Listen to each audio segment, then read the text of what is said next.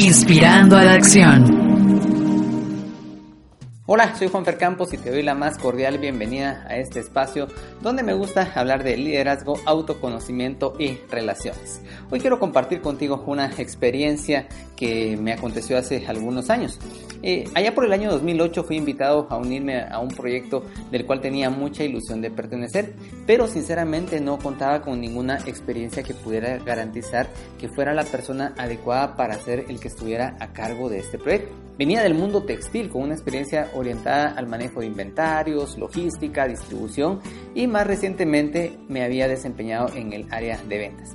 La nueva propuesta consistía en hacerme cargo de la dirección de una frecuencia radial, medios de comunicación, muy atractivo desde la vitrina de mi escenario de vida, pero muy poca o nula experiencia sobre ellos. Pero la oferta fue lanzada bajo una premisa que me hizo la persona que me invitaba a ser parte de este proyecto creo que tenés lo necesario para hacer funcionar este nuevo proyecto.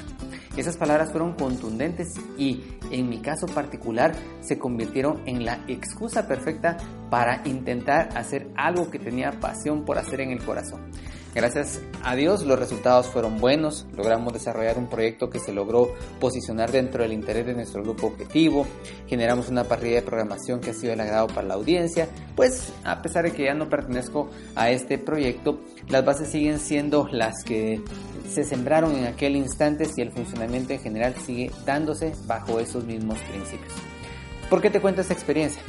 Porque creo que gracias a ella comprendí la importancia que tiene en el desarrollo de nuestro liderazgo el convertirnos en un desarrollador del potencial de la gente que tenemos a nuestro alrededor.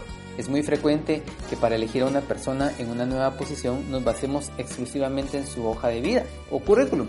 Sin embargo, esta información habla únicamente del pasado de las personas y tiene poca claridad en cuanto al futuro o potencial de ellas.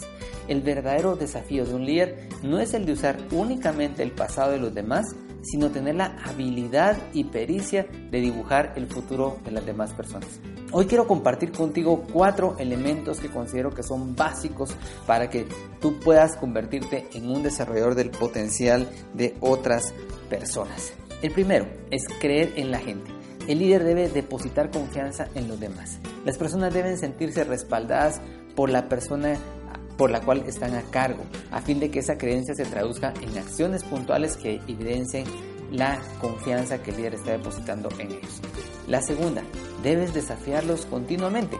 La única forma de llevar a las personas al siguiente nivel es justamente ponerlos frente a situaciones del siguiente nivel.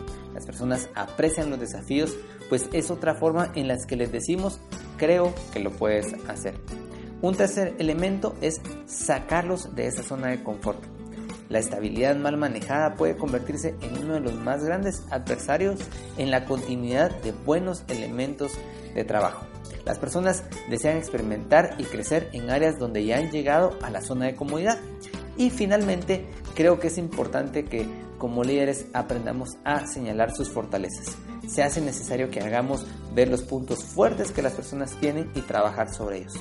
Una persona tendrá dificultades para crecer y ser brillante en áreas de debilidad, pero seguramente hay un gran potencial cuando nos enfocamos en hacerlos crecer en sus zonas de fortaleza. Finalmente quiero recordarte algo. Un líder no toma decisiones sobre la gente solamente basado en el pasado de ellas, sino que tiene la capacidad de visualizar el futuro y por eso es que se convierte en un desarrollador de potencial. Espero que esta reflexión pueda contribuir en el desarrollo de tu propio liderazgo y espero poder contar con tu atención en una futura ocasión. Mientras tanto, solo te recuerdo que si tú y yo nos alineamos a la voluntad de Dios, seguramente nos estamos convirtiendo en un agente de cambio.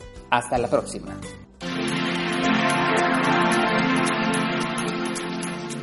Inspirando a la acción.